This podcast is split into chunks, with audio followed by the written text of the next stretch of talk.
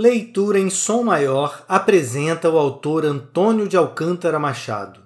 Nascido em 1901 em São Paulo, Antônio Castilho de Alcântara Machado de Oliveira foi jornalista, escritor e crítico literário. Retratou em sua prosa a vida do imigrante italiano em meio ao processo de industrialização da cidade de São Paulo. Dentre suas obras, destaca-se Brás, Bexiga e Barra Funda. Participou da fundação e da direção da Revista de Antropofagia, apresentada em seu primeiro número por meio do texto Abre Alas, de sua autoria. Faleceu precocemente em 1935, aos 33 anos de idade.